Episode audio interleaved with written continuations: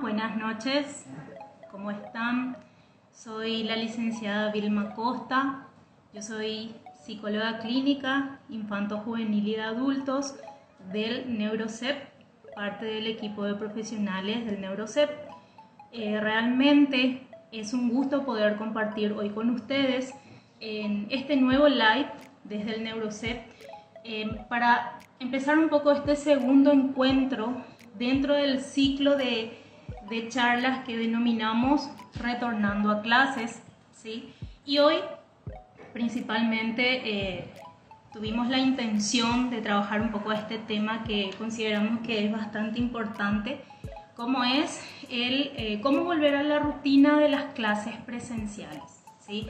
Entonces, nosotros sabemos que hace unos días eh, hemos sido testigos de que más de un millón y medio de alumnos retornaron a las clases presenciales eh, dentro de, cada colegio, ¿verdad? Entonces, antes eh, de invitarle a nuestra interlocutora con quien vamos a compartir hoy, quisiera recordarles que este live quedará grabado en la cuenta de Instagram del Neurocep y estará disponible como podcast en el canal de Spotify llamado Conexión Salud.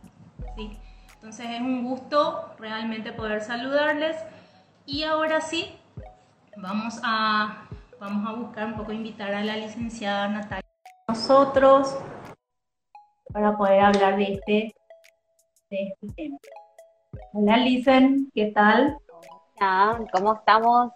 Feliz Día de la Mujer Paraguaya. Muchas gracias, igualmente. A todas Feliz día a todas también, a todas las mamás, a las mujeres, no mamás también, ¿verdad? Que están acompañándonos y bueno, este es nuestro día. Entonces por eso quisimos hacer un live especial también, ¿verdad? Bueno, para las mamis que nos están viendo, ¿verdad? Sí. Súper bien. Súper. Bueno, voy a, voy a presentarles un poquitito a la, a la compañera. Eh, ella es eh, Natalia Jara, ella es psicopedagoga eh, especializada en educación especial. Además, la licenciada Natalia es neuropsicóloga infantil, trabajando actualmente con la Sociedad de Psicopedagogos del Paraguay y por supuesto parte del equipo del Neuroset Integral con nosotros trabajando. Es un gustazo, ¿verdad? Gracias Natalia por, por estar acá con nosotros y no es la primera vez, gracias por aceptar la invitación, ¿sí? Entonces, como para arrancar un poco, para arrancar un poco, Natalia, eh, yo creo que nosotros hoy por hoy, ¿verdad? Estamos ya llegando eh, a ese momento de, de, salir del modo vacaciones. ¿sí? Salir de, yo, yo recuerdo con un paciente que había dicho, vamos a hacer como si fuese un interruptor, modo vacaciones, modo colegio, ¿verdad? Entonces, modo vacaciones saliendo de eso, ¿verdad? Como dicen los niños, inclusive, cómo quedó un poco de lo que fue toda esta, esta pandemia, salir del modo cuarentena, ¿sí?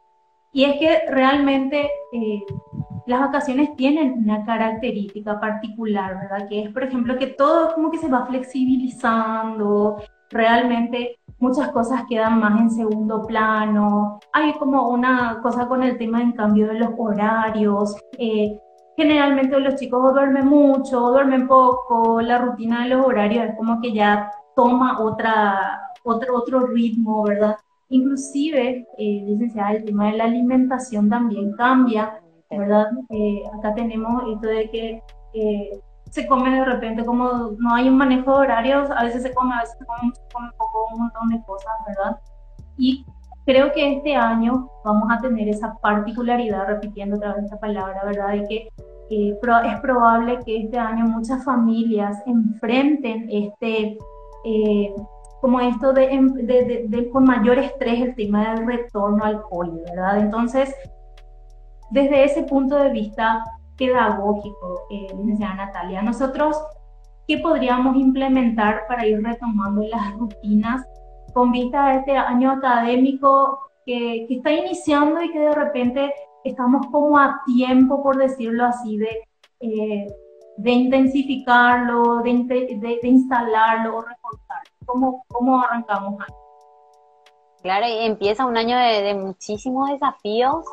Desafío desde, como mencionaste bien, las rutinas con los niños, la alimentación, las unidades pedagógicas, las profes que tienen que estar evaluando el, el nivel con que viene un chico de, de lo que fue la virtualidad, cómo fue el resultado. Evidentemente un examen no va a ser lo mismo que presencial y virtual.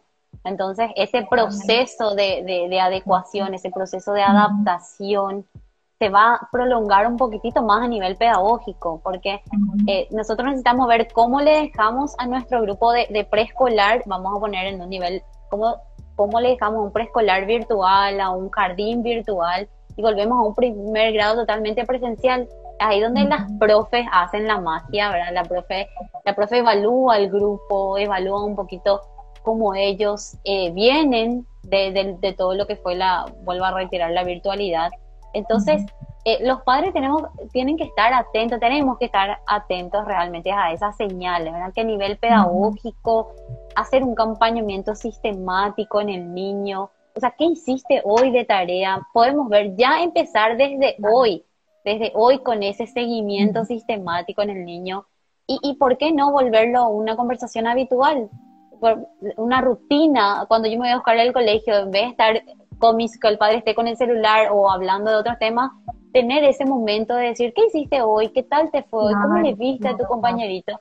Y yo creo que usted, licenciada, me va a ayudar un poco mejor. Ir regulando también la ansiedad por los niños que que están con el tema de le veo a mi compañero más alto, le veo más, más, más gordito, ¿por qué no? ¿Cómo ir trabajando esos términos y, y poder hablar con ellos realmente en ese aspecto?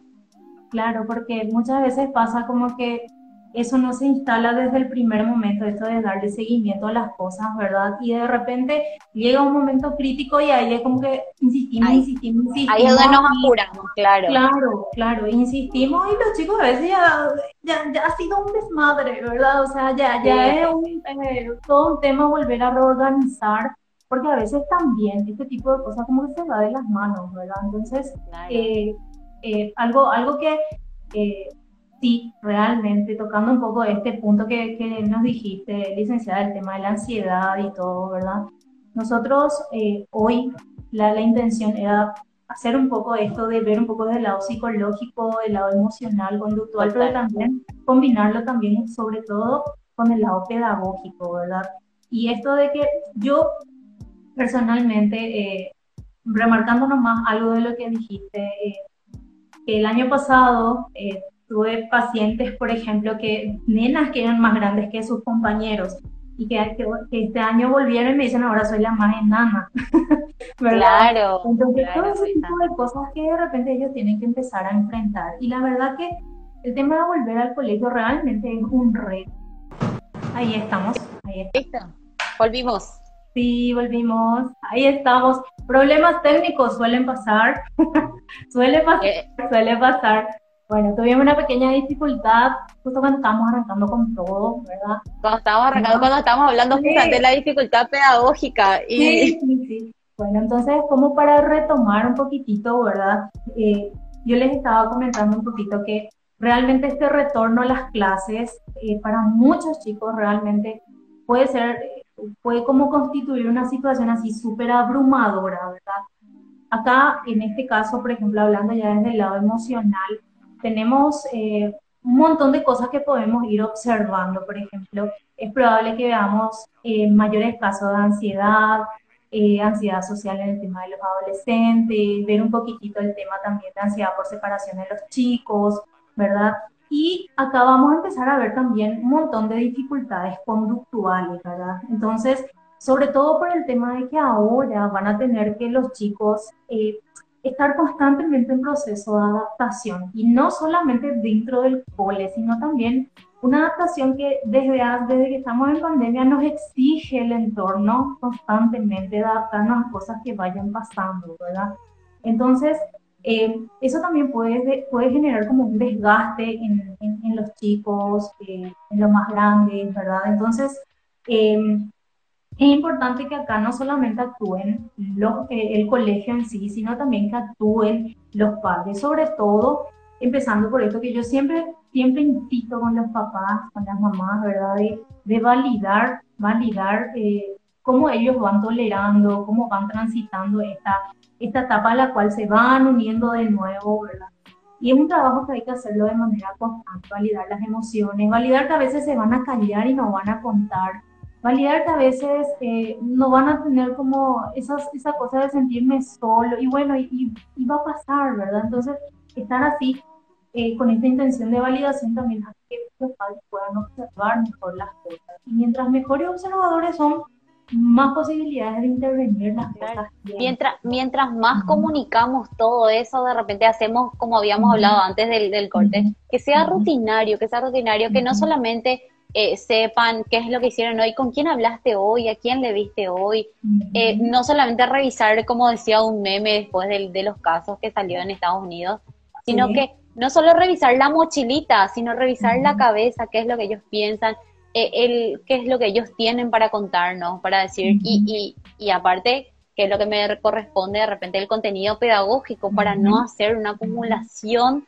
de contenidos pedagógicos y acompañar ese proceso sistemático que, usted bien menciona. Claro, y, sabes Natalia que acá también vamos a tener eh, que se une a todo lo pedagógico, que la situación de todos los chicos no es la misma, porque nosotros o sea, más que nada el cole, ¿verdad? Van, a estar recibiendo a chicos que algunos llevaron como sin complicaciones el tema de lo, virtual o lo llevaron de la mejor manera con acompañamiento de sus padres. Y hay otros que aparte de que les ha costado la virtualidad, también han tenido situaciones traumáticas. Hablamos de duelo, un montón de cosas que, que pueden estar viniendo con esto los chicos, chicos que perdieron a sus padres, a sus abuelos, o sea, tenemos un montón de cosas y componentes que se unen a esto de de enfrentarse a lo que viene. Entonces, ahí yo te pregunto, eh, Nati, ¿verdad? ¿Cuál es la visión que tienen ustedes de lo que es el retorno a clase? ¿Cómo es la visión que, que, que, le ponen ahí? Y en realidad nosotros queremos trabajar, y, y, me abro a todas las profes de aula, a todo el equipo técnico que pueda tener un colegio, y no solamente, o sea, estoy hablando de todos los niveles, de todos los colegios del país, donde nosotros de repente de la Sociedad Paraguaya de Psicopedagogía, ¿qué es lo que queremos? Queremos ver el real nivel de aprendizaje del niño, o sea, nosotros queremos chicos eh, que aprendan, que tengan ese aprendizaje significativo, que realmente fueran líderes el día de mañana. Entonces, ¿cómo es lo que vemos desde el aprendizaje cotidiano, desde lo que es un programa de, de normal pedagógico del ministerio, comunicación, matemática, etcétera? Entonces, arrastrar un poquitito ese nivel, eh, los contenidos pedagógicos, si por ejemplo los chicos que hicieron virtual, arrastrar dependiendo del nivel del grupo, los contenidos del primer grado, o en caso que el chico que tenga que pasar del sexto al séptimo, arrastrar el contenido del sexto, para que realmente el nivel de todo el grupo sea equiparado con el nivel a que correspondían los niveles virtuales, porque estamos hablando realmente de, de, un nivel pedagógico que son, como vuelvo a reiterar, nuestros futuros líderes, nuestros futuros empresarios, diplomáticos, o un montón de cosas que, que es lo que queremos. No necesariamente que, que, me, que llenemos de contenido pedagógico, que se cumpla el calendario escolar, sino que aprendan. Y a eso le llamamos nosotros de repente materias centrales. Las materias centrales dentro de la escuela, que sea, a ver, si vamos a hacer comunicación, ¿qué es lo que a mi chico en comunicación le va a servir? Por ejemplo, las habilidades lingüísticas, que son fundamentales para el proceso de aprendizaje.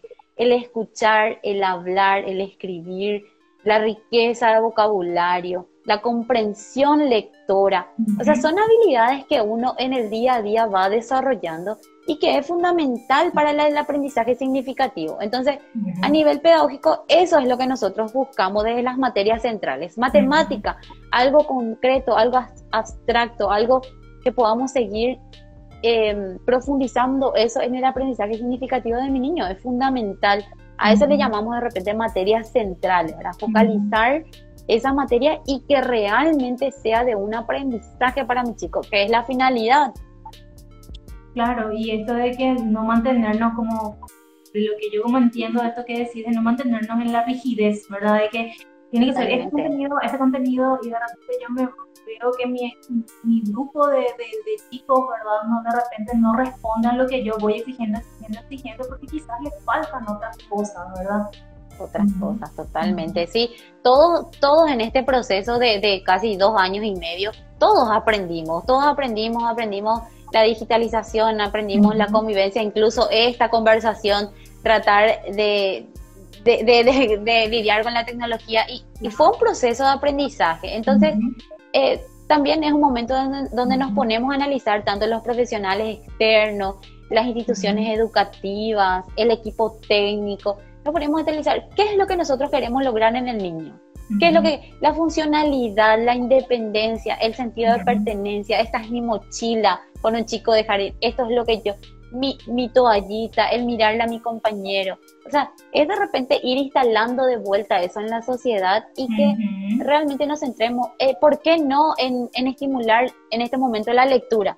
Tengo un chico que está pasando de la pubertad a la adolescencia de un chico, eh, buscar interés, le, interés lectora. Vamos a terminar si nosotros instalamos una cultura de lectura nosotros vamos a tener niños que en el año leyeron 12 libros, un libro por mes, o, o, siete o cinco, pero instalar la riqueza de vocabulario que, podría tener un niño, dependiendo del nivel, ¿verdad?, pedagógico en el que estamos.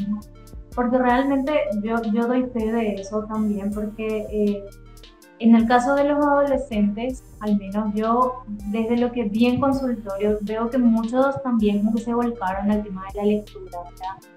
Eh, por ejemplo, eh, hay una, no estoy recordando ahora, uno que, una, una aplicación que usan, no estoy recordando, pero es una que usan eh, para leer libros en, línea. Entonces, yo veo también, ellos están con el tema de la lectura, o sea, muchos han pasado por eso también, ¿sí? Y hay algo también que hay una realidad que yo creo que no es ajena a, a, lo que ya sabemos, ¿verdad? De que realmente, licenciada, hay un, no todos los colegios han manejado de la manera más óptima todo lo que fue la virtualidad, todo lo que fue el tema de adaptarse a esto, las tareas, hasta hoy día, saliendo de, ya del tema de la virtualidad, con, por ponerle un nombre, ¿verdad? Hay muchos colegios que no lograron adaptarse todavía y muchos chicos no recibieron. De celular, por WhatsApp. o por WhatsApp hacían las tareas, recibían la tarea, enviaban las tareas, ¿verdad? Hay algunos chicos que enviaban su tarea y nunca recibieron un ok de los profesores, ¿verdad? Entonces. Totalmente, el eh, seguimiento es lo que estamos haciendo. Claro, ¿y cómo, cómo es que enfrentamos de repente, licenciada, ese desfasaje ahora, ¿verdad? De, de decir, ok, tenemos un desfasaje demasiado grande y que no fue lo óptimo lo que recibieron y cómo enfrentamos ese desfasaje con los chicos, cómo, cómo manejamos eso. La verdad que, que es tan importante, Lisa, en lo que me estás eh, preguntando, porque ahí es donde yo creo que no necesariamente el padre de mi chico, sino el tutor que está, yo estoy hablando de todos los niveles, puedo, puedo estar hablando de mi chico que está hoy en Concepción, que está en Villarrica, que está en Ciudad del Este, eh, hablar que, que, los tutores que están siendo parte del proceso de aprendizaje de mi chico, estén atentos a esas alertas. A ver, ¿qué es lo que eh, estamos en fase de prelectura, preescritura? ¿Qué es lo que yo puedo hacer? Incluso con el auto, cuando yo voy en el auto, puedo ir conversando con él. ¿Qué te parece ese cartel? Entonces vamos entrando visualmente desde el aprendizaje, desde la imaginación.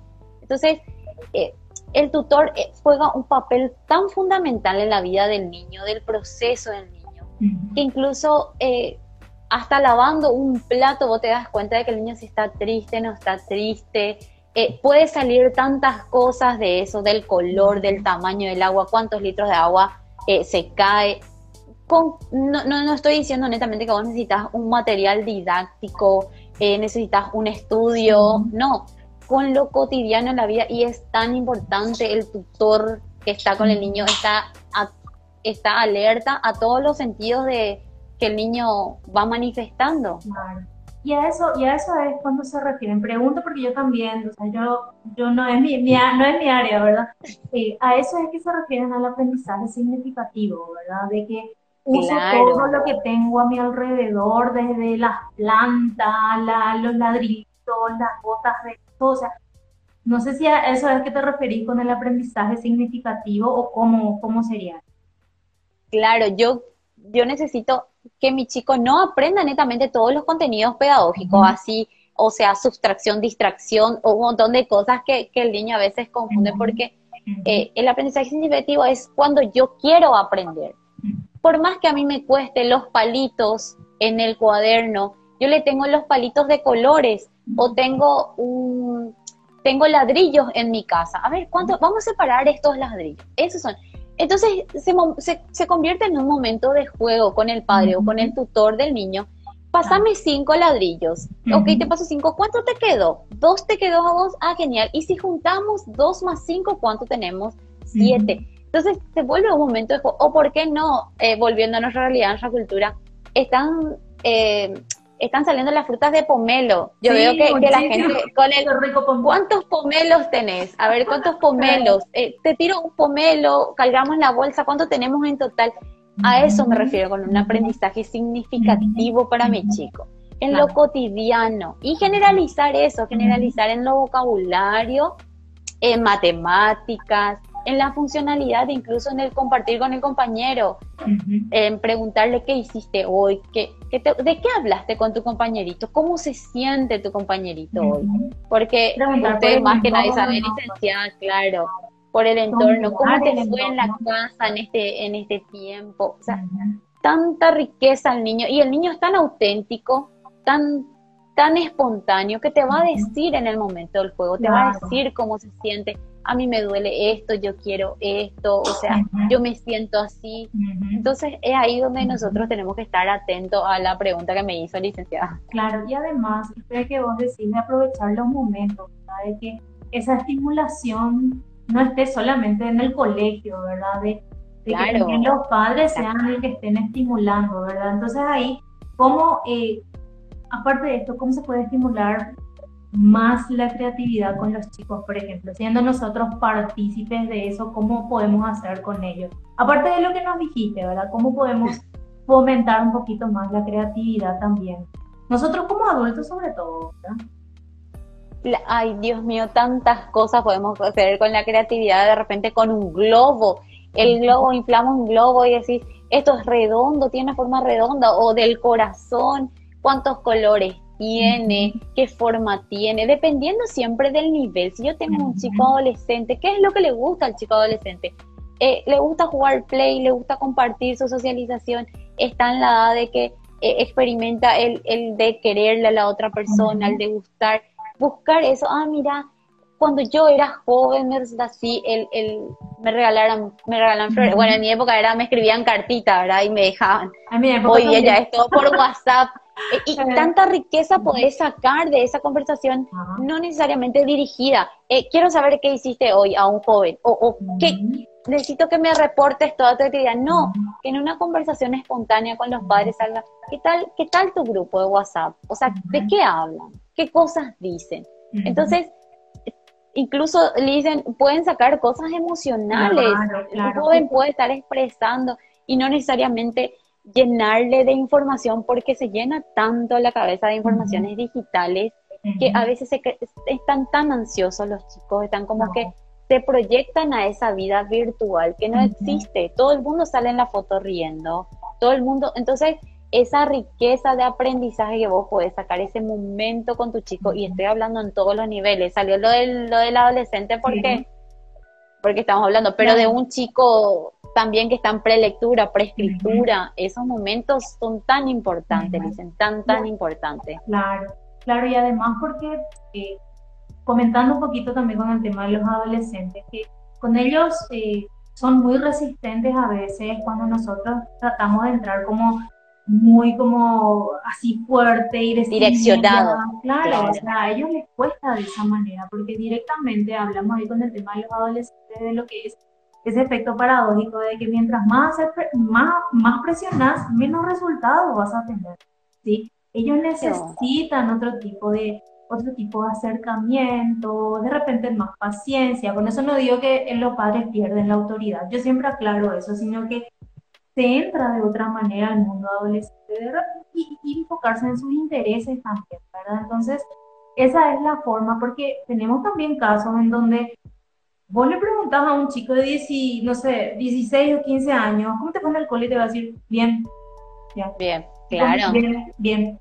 O le preguntas, ¿y te, quieres que te ayude en algo? No, ¿verdad? Y después llega el momento de los exámenes y había sido, nunca entendió nada, nunca entendió nada, nunca, o sea, entonces ese tipo de cosas pasan y van a seguir pasando si nosotros de repente no le ponemos más ojo de intervención a las cosas, ¿verdad? Entonces, para mí, personalmente, el adulto tiene que saber observar, ¿verdad? O sea, tiene que saber observar y focalizar las cosas, atender también de repente los cambios bruscos, cosas que van pasando y, y respetar a veces los ritmos, los espacios, el tiempo, con ellos sobre todo, ¿verdad? Y con los más chicos también, ¿verdad? Entonces, ¿cómo hacemos, licenciada, de repente ahí de esto de el tema de estimular la adherencia a la lectura? ¿Cómo con los más chicos? ¿Cómo, cómo, cómo trabajamos eso con ellos? Ay, la lectura se puede trabajar desde chiquito, desde bebé. Hay esos libritos sensoriales incluso, donde yo le muestro un sol y es, es esponjoso, o donde le muestro eh, goma eva y van sintiendo las texturas. Entonces vos le entras visualmente con esos libritos y vas, vas haciéndolo con un bebé, vas haciendo sonidos, sonidos de, la vaca, sonido del perro, sonido del gato. Esos son los estímulos de repente que uno necesita para una buena prelectura y preescritura, si vamos a hablar netamente en lo pedagógico. Y más que nada la riqueza de vocabulario que estoy generando en mi bebé, en mi chico. Y en un adolescente, ¿cómo estimulamos la lectura? Buscar contenidos de su interés. Claro. Y de su interés. Y hay veces que, que, de repente, bueno, no me, el prólogo no me, no, me, no me llenó, no me gustó. Me voy al capítulo 3 si es necesario, porque ahí ya está la esencia. Y después yo veo que me gusta el capítulo 3 y ahí automáticamente solo se va a ir el capítulo 1. Pero yo sé que eh, nuestra cultura no estamos acostumbrados al hábito de lectura, de leer, eh, sentarse en el, bus, en el colectivo y estar leyendo. Porque Son a veces lo que hacen eso, es como raro. Claro, de repente es bueno que a cierta edad nosotros podamos direccionar ese hábito de lectura, podamos decir, mira, esto quiero que me leas hoy, es ponerle condiciones. Vos me lees esto, reforzamiento positivo. Claro. Me lees esto, y al atar, al, el viernes en la semana, cuando vos terminaste tu libro, nos vamos al cine o nos vamos al parque. Entonces vos estás direccionando ese hábito de lectura que después con el tiempo él solo te va a pedir, mami, papi, eh, abuela, abuelo, me compras otro libro. Hay lugares donde tu libro viejo vos podés dejar y retirar otro. O sea, técnicas hay muchísimas para ir estimulando esa lectura y que sería tan productivo para nuestro país generar esos hábitos de lectura. Imagínate también que pienso yo, ¿verdad? De que el adulto tiene que acompañar también el hábito, porque a veces nosotros queremos imponer el hábito y, y, tu hijo o tu hija no te está viendo leer, ¿verdad? O sea, te, ve en WhatsApp, te ve haciendo como, estalqueando un montón de cosas, ¿verdad? Claro. No te ve leer. Entonces, de repente también, yo creo que el tema del ejemplo, de esa esa conducta que yo, que los, los chicos se reflejen también, bueno, está ahí tipo un hábito de lectura y yo también quiero de repente meterme en eso o por lo menos ayuda, ¿verdad?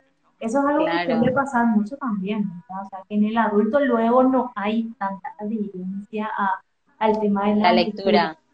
Claro, porque, porque es un sistema, ¿verdad? O sea, mis padres, mi, mi abuela, mi, o sea, es un sistema que, que en algún momento nosotros de repente los terapeutas, los docentes, lo que estamos en, terapia, lo que hacemos, educación, de mi caso, ¿verdad? Educación, pedagogía, es buscar justamente esa estrategia y romper con el sistema, ¿verdad? A ver, mami, yo te doy a vos una rutina, tráeme el libro y después yo te enseño cómo, a, cómo decir al niño, pero en algún momento yo creo que, tenemos que romper con ese sistema y, y poder llegar a convencerle al, como usted dice, al padre y después a mi niño.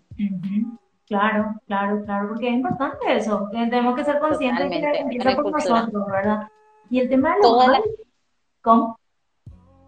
No, no, sí, te escucho. el tema de los hábitos, o sea, yo personalmente sostengo desde, desde todo lo que es la, el modelado de conducta, ¿verdad? De que el hábito empieza por el adulto. El hábito empieza por el adulto, de la formación, de lo que va haciendo. Entonces, ¿cómo nosotros eh, tratamos de modelar algo que nosotros mismos no aplicamos, nosotros mismos no hacemos, ¿verdad? Entonces eso también como para que los padres reflexionen sobre eso, pero es más como un compromiso, ¿verdad? Un compromiso con Como un compromiso, totalmente. todos vamos evolucionando en algún momento. Aprendimos de una pandemia ahora, ¿por qué no el hábito de estudio, verdad? que, yo creo que también es un canal muy interesante para, usted me va a corregir, dice, para lo que es la ansiedad. Porque yo estoy tan metida a veces en mi problema como adulto, tan estresada en querer solucionar, alimento mi pensamiento, estoy, estoy alimentando mi pensamiento ¿Y por qué no agarrar un buen hábito de libro y, transportarme en esa novela que estoy leyendo o en esa historia cultural o, en esas cosas, ¿verdad? Y, y, le voy agarrando el hábito, le voy agarrando y, y, a veces uno hasta se queda dormido del cansancio, pero, pero va trabajando en eh, eso y al día siguiente quiere levantarse y ver, por lo menos encontrar un minuto de su tiempo para seguir con la lectura que... Por lo menos una hora al eh, día, ¿verdad? totalmente. eso ayuda muchísimo y ¿Cómo hacemos, licenciada, también con el tema de, el tema de adherirnos a la rutina? ¿verdad? O sea, ¿cómo se estimula eso en los chicos eh, ya dentro de lo que es la rutina del polo? O sea, ¿cómo nosotros tratamos de que ellos adhieran? ¿Qué se hace ahí, por ejemplo? Y nosotros habíamos hablado en los lives anteriores de establecer rutinas de 20 días antes. 20 días, 20 días ya venimos preparando para lo que es el, colegio, para lo que es la rutina, el de levantarse, desayunar, tener la mochila ya preparada. Porque anteriormente en las clases virtuales, ¿qué es lo que pasaba? Yo me levantaba así medio dormida, prendía mi compu y estaba mi, mi, mi cara. Entonces, presente decía la maestra, o sea, no tenía ese horario de que nos lleva casi 20 minutos, 30, 40 minutos prepararnos, el tráfico, o sea, un montón de cosas que que vamos aquí viendo. Entonces, como me decía una mamá días antes, y si ya no funciona, yo agua uso, me dice la mamá. Entonces, cada uno va viendo en base a su realidad, agüita. Sí, me llegaron en base a su realidad. Claro, en base a su realidad, ¿verdad? Me dice la mami. Y, y, y, es generar ese hábito, porque mi cerebro está preparado para que yo vaya generando ese hábito a la adherencia de aprendizaje. Si yo le voy estimulando, para algo voy a apuntar. Por eso también habíamos hablado de direccionar ciertas cosas. Si la agüita le resultó a la mami y hoy día el niño se anticipa, a, automáticamente se va a levantar sin agüita, ¿verdad? Porque ya no quiere la agüita. Entonces, la adherencia a la rutina sistemática yo creo que es fundamental para estos tiempos, ¿verdad? Volver a esa rutina sistemática. O pasamos la primera semana, la segunda semana, la tercera semana, y después se vuelve automático cuando logramos establecer. Pero si ni siquiera llegamos a los, 20, a los 20 días que el cerebro se tiene que adaptar a cierta rutina de adherencia, o sea, ahí es donde encontramos, ahí se corta ese proceso de aprendizaje para una rutina cotidiana, ¿verdad? Entonces, es importante por lo menos llegar a los 20 días de rutina, así como a veces Nati dice, yo no me voy a plegar en 20 días, entonces llegamos a los 20 días y ya automáticamente me dejo plegar, ¿verdad? Pero seguimos en el intento de los 20 días. Sabes que inclusive yo llegué a, leer sobre este tema de los hábitos. Hablan también eh, de que a nivel Latinoamérica se habla un poco de 40 días, ¿verdad? Como que sí, claro. ¿verdad?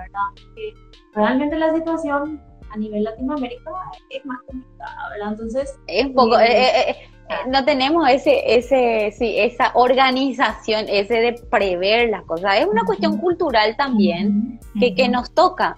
Pero si usted me dice 40 días, yo estaba hablando 20 días dentro de nuestra realidad. 40 días sería genial.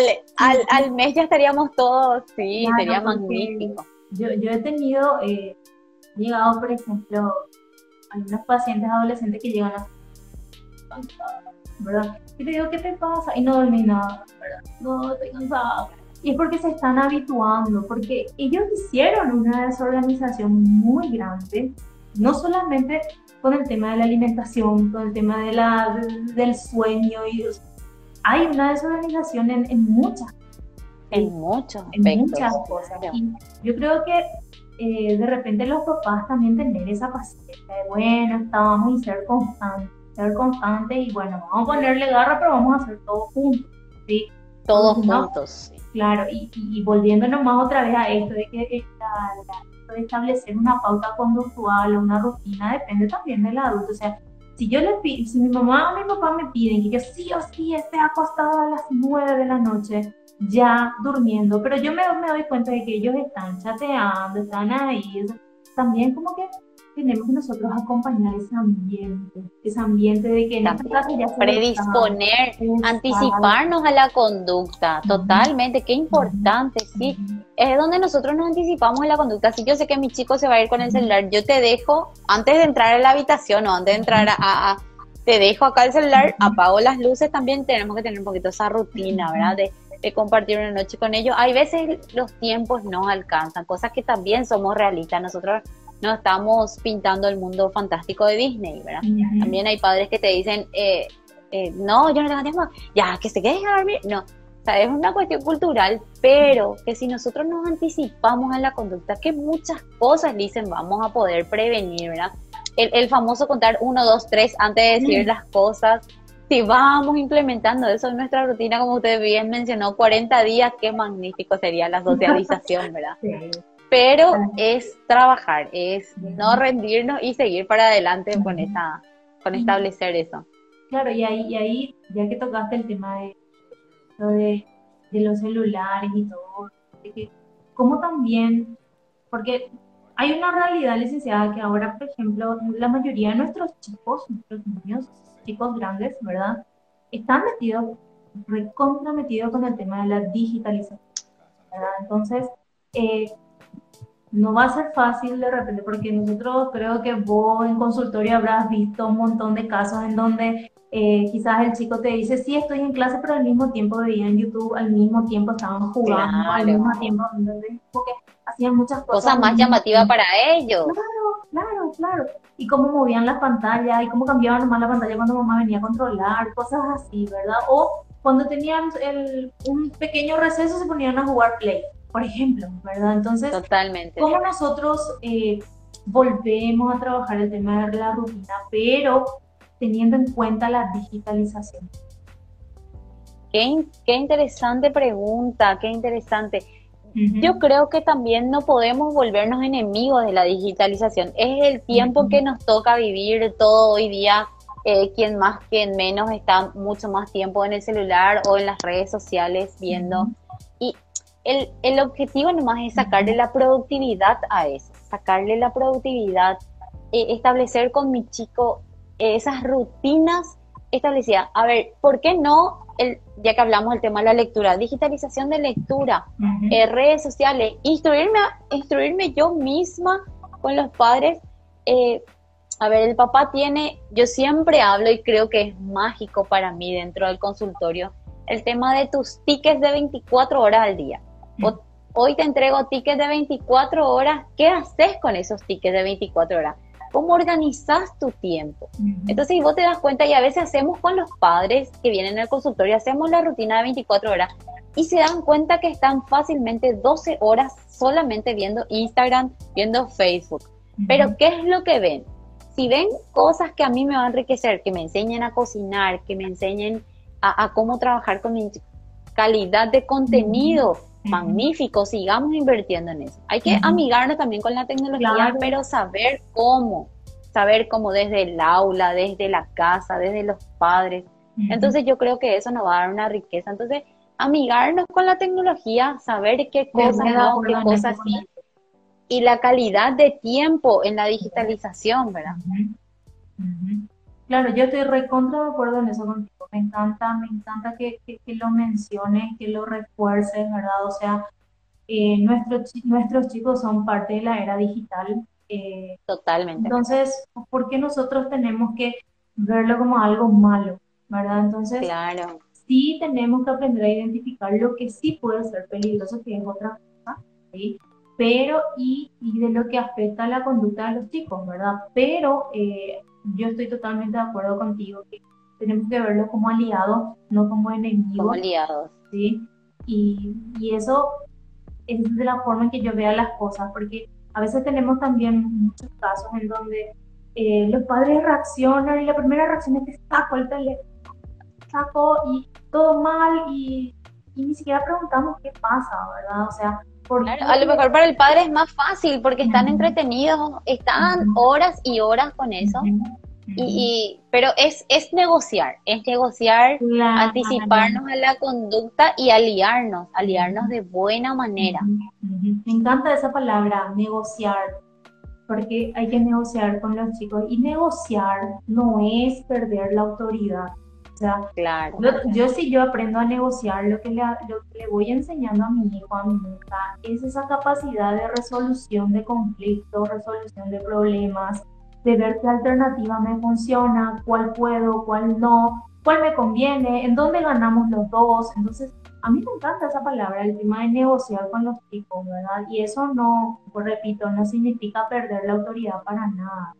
Claro, y, y más que nada, dicen también lo que nos ayuda mucho ese término de negociar es cuando yo tengo un panorama, nosotros los, para, los paraguayos estamos muy acostumbrados a solucionar ya cuando tenés el problema. ¿Por qué no evitamos? ¿Por qué, ¿Por qué no tenemos una mirada un poquito más panorámica de lo que se viene? O sea, yo sé que si a mi chico de 5 años le estoy dejando más de 5 o 6 horas en la tablet, sé que no me va a generar, sé que le va, a tardar un poquito en hablar, la riqueza vocabulario que implica no poder hablar eh, que no, poder expresar, ¿qué implica? Que no tenga riqueza vocabulario, que no, que no haga prelectura, preescritura, porque hoy tenemos mamás que te dicen, pero antes en mi época no había psicopedagogía, un audio, nada psicólogo, no había, era, pero estamos, como dijimos anteriormente, estamos evolucionando y tenemos que seguir creciendo y ser conscientes. Entonces, si un padre tiene esa visión panorámica o esa visión global de acá a cinco años, de acá a siete años, yo creo que ahí ellos van a pensar mejor y van a decir, hoy hago mi rutina, hoy me anticipo a la conducta de mi chico, hoy yo prevengo esto. Entonces, ahí va cambiando cuando vos tenés esa visión panorámica en qué estamos invirtiendo y qué estamos haciendo hoy por nuestros chicos. O sea, yo creo que eh, tenemos que aplicar un poquito el sistema preventivo de salud y no necesariamente el, el de paliar ya el problema cuando claro, está. Claro. Y vos sabés que cuando, cuando hablas del tema del prevenir también, eh, en muchos de los lives que, que estoy compartiendo también, hablo de, de, que desde el lado emocional también se habla de una prevención. O sea, claro. si, yo, por ejemplo, no hice un trabajo eh, anterior a tener un vínculo con mi hijo, que veo que está creciendo, que está pasando etapas vitales, ¿verdad? Entonces, una, probablemente unos padres que nunca desarrollaron un buen vínculo con su hijo, fueron creciendo y llegan a la adolescencia y ahí quieren insistir va a ser complicado, van a probablemente encontrarse con una muralla, ¿sí? Entonces, desde, ese, sentido también prevenir esto de trabajar el área emocional con ellos, ¿verdad? Porque realmente, eh, como, como te dije hace rato, o sea, esto de crear hábitos y trabajar con ellos tiene que ser también un cambio, tolerar ese cambio paulatino de alguna manera, ¿verdad? Porque eh, no sé si has tenido situaciones en donde parece que el propio adulto se estresa con la organización. El propio adulto está estresado, está estresadísimo con que tiene que hacer esto, esto, esto. Yo le veo a mi mamá que acá tiene que traer la mochila, tiene que traer ¡Ah! ¿verdad? Entonces es como que ya nos subimos al auto, tira todo, dale, bájate. Complicadísimo, ¿verdad? Entonces ya ese estrés arranca desde cómo papá y mamá manejan, ¿verdad? Entonces, eh, identificar de no ir a los extremos también, ¿verdad? De, o ser demasiado rígidos, demasiado desorganizados y de esto que vos decís también, el tema de mantener el hábito por varios días y que se vaya... a buscar el balance. Exactamente, y de ver poco a poco, ¿verdad? Porque eh, es muy probable, es muy probable que veamos en los más chiquititos, por ejemplo, licenciada, que eh, algunos van a tener muchas dificultades con el desapego, ¿sí? Ese desapego de que te llevo por primera vez al, al, al jardín, te llevo por primera vez, ¿verdad? Tuve, sí, dicen, tuve casos donde al padre le cuesta hacer más el desapego que al propio niño, ¿verdad? El propio niño está, chao mamá, chao, y mamá sigue, eh, eh, pero, pero, eh, sí. tenemos eso, tenemos. Y le, y, le, y le cuesta el desapego, ¿verdad? Entonces, es muy probable también que a veces los chicos somaticen, de, bueno, se quedó en el cole y le dio fiebre o empieza a dolerle la panza. Estos son somatizaciones producto de un indicador probablemente de para claro, que, que, sí. que si eso no cortamos, eso empieza así, empieza, después se va formando una cadena, cadena, cadena y llegamos a, incluso a una medicación en esos casos, ¿verdad? Por eso es tan importante lo que mencionamos anteriormente, dicen, el, estar alerta a esas señales, ¿verdad? Como el cuerpo te va avisando, mis expresiones corporales te van avisando, mi mirada te va avisando, mi, mi, expresión corporal de la cabeza agacha o la cabeza perdida, de los ojos perdidos, ¿verdad? O sea, es, y ahí un poquito es un global de todo, el ser integral otra vez, ¿verdad? De, de ver todas las dimensiones del ser humano. y, y, tener en cuenta así como tres cosas principales también, ¿verdad? Esto de que comer bien, alimentación, trabajar el tema de la alimentación, dormir bien. Sí, hay que trabajar el tema de la rutina de sueño, la higiene de sueño ahora y trabajar sobre las pautas conductuales. Es como eh, esa triada que, que va a ayudarnos a mantener muchas cosas, ¿verdad? Entonces, trabajar eso, ¿verdad? Y algo que que realmente eh, no va a ser solo, al principio decíamos que era un desafío para los padres, pero va a ser también un desafío para el colegio, ¿verdad? Y para nosotros como profesionales que probablemente vamos a estar recepcionando un montón de casos, ¿verdad? Este año. Que, y eso no, no, no, es precisamente algo malo, sino es ayudar. Claro, que estamos abiertos, que estamos abiertos para, para orientar. A veces en una sesión ellos ya se van como que, ah, esto nomás era lo que tenía que hacer o esto era la planificación que tanto no encontraba. No necesariamente tiene que ser una terapia, cosas así dependiendo del caso. Estamos abiertos desde Neurocef a acompañar ese proceso de adaptación escolar que es lo que, lo que nos, nos une hoy, ¿verdad? Nos reúne. Claro.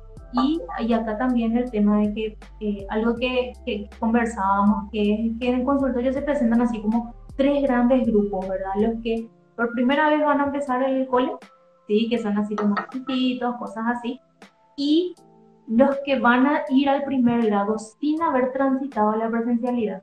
O sea, que empezaron jardín, pre-jardín, son dos años de virtualidad, ¿verdad? Entonces, van a ir al primer grado y nunca se fueron al cole, nunca se fueron al cole, ¿verdad? Entonces, y a eso le agregas algo que es, que hay muchísimos casos de esto, ¿verdad? El tema de eh, los adolescentes que van a empezar el secundario, ¿sí?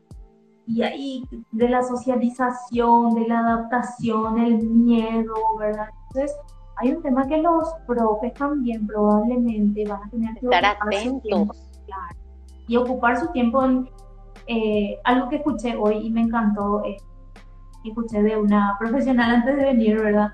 Eh, que me dijo que también tenemos que, eh, esto de, de, no sentirse solos, ¿verdad? De no sentirse solos, que los adolescentes que están empezando el secundario tengo como ese sentido de pertenencia a esos colegios, de que yo me doy cuenta de que acá no voy a estar tan solo en el cole, ¿verdad? Y que todo esta, este miedo probablemente que tengo, yo voy a, voy a tener un acompañamiento de mi colegio, y no solo de mi colegio, de, mi, de mis profesores, ¿verdad? De, mi grupo, es volver a reaprender, volver a reaprender esa conexión cercana con mi compañero, o sea, esa conexión cercana de, de, poder expresarme realmente, cosa que a veces una pantalla no nos permite. Nosotros venimos arraigados de una cultura en donde el abrazo, la mirada, el beso es tan significativo, tan... Nuestra cultura es así, no podemos estar ajenos a eso, ¿verdad? Entonces, eh, que sea que sea lindo este año con, con esa vuelta a clase. Y la verdad que eso es lo que nosotros también, justamente pensando en esto, hacemos como este ciclo de light, ¿verdad? Eh, buscando un poco de que el retorno sea eh, lo más satisfactorio posible. Natural, claro, lo más natural. Claro, porque el colegio es parte de nuestra, o sea, ha sido parte de nuestra vida, de nuestro crecimiento, ¿verdad? Sí, sí totalmente. Y, y ese proceso que es que se de forma natural y más que nada que estamos abiertos un teléfono, una llamada, las secretarias neurocen son divinas, que, que, se acerquen a nosotros, ¿verdad? Que, que, que, el proceso sea tan natural y, y como, como mencionamos anteriormente, a veces en, un, en una llamada, en una consulta, nosotros ya, ya tienen un panorama un poco más claro, un poco más eh, ese balance de la digitalización, la presencialidad, los contenidos pedagógicos. Eh, por ahí más o menos estamos. Así es. Y bueno, eh, licenciada Natalia, la verdad que un gustazo poder compartir contigo hoy este live. Te, agradecemos muchísimo por, por tu tiempo, por estar acá con nosotros y la verdad que eh, les invitamos también a todos los que, los que se estaban, los que se prendieron, los que están ahí, a que se vuelvan a aprender, ¿verdad? Para este, este ciclo de live para el próximo jueves, que vamos a estar un poco hablando de lo que es el tema de la educación inclusiva, ¿sí? Entonces, para recordar, para recordar eh, de que este live va a quedar grabado en la cuenta de Instagram del NeuroCep y va a quedar también disponible como podcast en la cuenta de Spotify llamada Conexión Salud. ¿sí? Entonces, gracias a todos los que se conectaron. Ha sido una noche súper productiva acá, ¿verdad? Espero que le den me gusta, que le den me gusta, un like, esto y que comparta para que pueda llegar a más, a más personas. Muchísimas gracias. Buenísimo, un placer, un placer, licenciada, un placer compartir, así que súper enriquecedor nuestro like. Vale. Nos vemos. Gracias a todos. Nos vemos, gracias, un placer. Chao, chao a todos, chao, chao.